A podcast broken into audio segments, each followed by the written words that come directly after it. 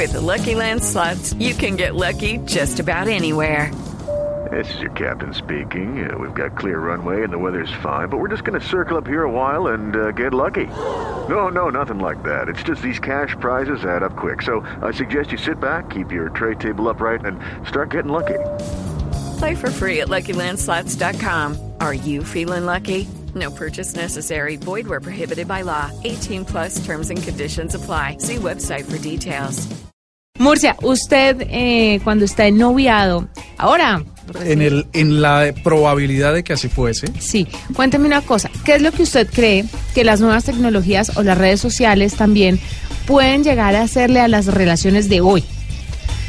Yo creo que acercarlas primero, en el caso de que sean un poquito distantes por razones de trabajo, de ciudad. Hoy es un mundo más globalizado, la gente tiende más a viajar. De pronto los acerca y, e impide que se rompa por falta de comunicación. Y la otra es por exceso. Uno teniendo a la pareja ahí encima todo el día mandando notas de voz, eh, mensajes de WhatsApp y no sé qué, eh, tags en, en redes sociales. Qué pereza. Pues mire, le quiero contar que hay un estudio que dice que hay un mal cotidiano que puede romper con una pareja y le está pasando mucho a las personas hoy en día. Las personas que son novios, a, a los que son, no, a los que están en un noviazgo, pero también yo creo que podría pasar en un matrimonio. El consumo masivo de las redes sociales alrededor del mundo, pues ha hecho que de una u otra forma cambiemos nuestra forma de relacionarnos y más con las parejas. Pues resulta que un señor que se llama Daniel Harper. Ah, de los Harper de... De, de los de Harpen, de allá, sí. Sí. Él es especialista en medios sociales y digitales. El profesor es chileno de la Universidad Pontificia Católica de Chile y analizó la relación entre calidad de las relaciones de pareja y la tendencia a subir eh, selfies a las redes sociales. ¿Qué? Se dio cuenta que las personas que están en una relación y suben selfies son más propensas a terminar.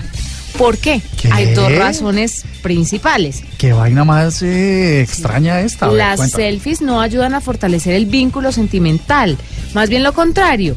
Está basado en dos razones. La primera es que según la investigación, los celos no ayudan. ¿Ya? Eh, un poco de ego tal vez también. También es que es un poco narcisista el tema de las selfies y no todo el mundo soporta eso. No se trata solamente de exponer su intimidad, sino también la problemática que genera retrasarse a uno mismo constantemente, como también los comentarios, las interacciones públicas y muchas veces inoportunas o poco correctas de personas X. O sea, no es chévere que usted tenga una novia, se ponga una selfie y empiece un montón de tipos que usted no conoce y que ella seguramente tampoco conoce, decir, uy, mamacita, uy. En fin, este tipo de comentarios pueden ser bastante incómodos y pueden llevar a una ruptura sentimental. Las selfies yo creo que están rodeadas de una característica estética y es que uno no pone selfies eh, recién levantado, sino la gente pone selfies eh, cuando está en bikini, cuando tiene vestidos eh, nuevos, abiertos, escotados, cuando tiene una característica que resalta la, la identidad o la belleza de las personas.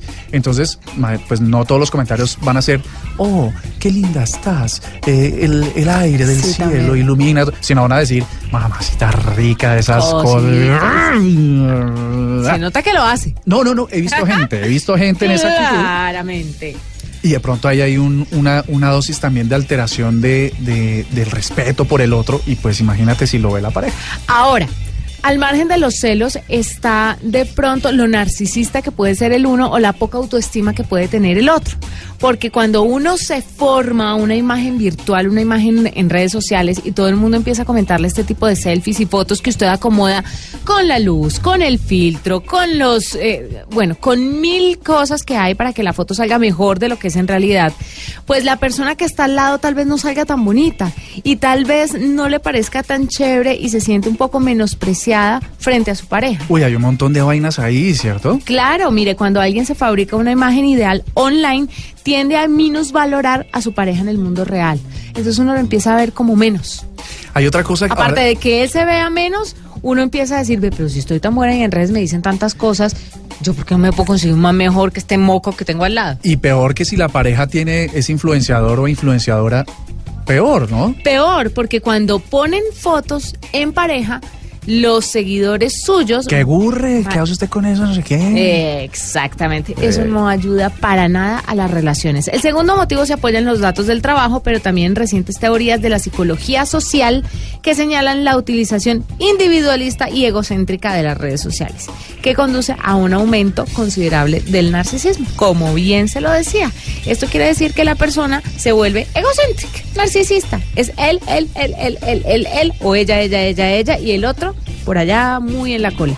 También sobre lo que estás diciendo se me ocurre otra cosa, Juani, y es que si solo toma selfies, le está diciendo al mundo que en realidad no tiene una pareja detrás. Lo que hace una, una es, un, es un artículo, entiéndase bien, no un artículo de venta disponible, no es un elemento disponible, porque si no, fíjate lo que- los discursos que uno ve en las oficinas. Ah, eso, eso mínimo es, es que se novió porque nunca volvió a subir fotos. Ajá. Eso fue que terminó con su pareja porque antes salían un montón y ahora solo sale X persona solo o sola. Entonces la gente saca conclusiones del tipo de fotografías que la gente publica. Claro, saca conclusiones de su relación, de su vida, de qué es lo que está pasando en su entorno, de acuerdo a lo que ve en redes sociales. Y por último, le quiero contar que una universidad en Ohio también publicó un reporte en una revista, un estudio, diciendo que las personas que tienden a publicar autofotos en las redes sociales son personas con predisposición a padecer trastornos de personalidad como narcisismo o psicopatía Carambas. grave. Claro, tanta autofoto, tanta selfie, eso dice algo de la persona que lo está haciendo. Entonces tenga cuidado. Mire bien las redes sociales antes de meterse con un loco como este. Oye, o qué, loca. qué pena seguir extendiendo el tema, pero fíjate otra cosa. Las personas que se toman selfies tienen una característica y es que siguen, se toman las fotos siempre en el mismo perfil. No por esa condición de que uno ya sabe cuál es su mejor perfil, Sí. sino que se acostumbra a verse de única, de una única forma.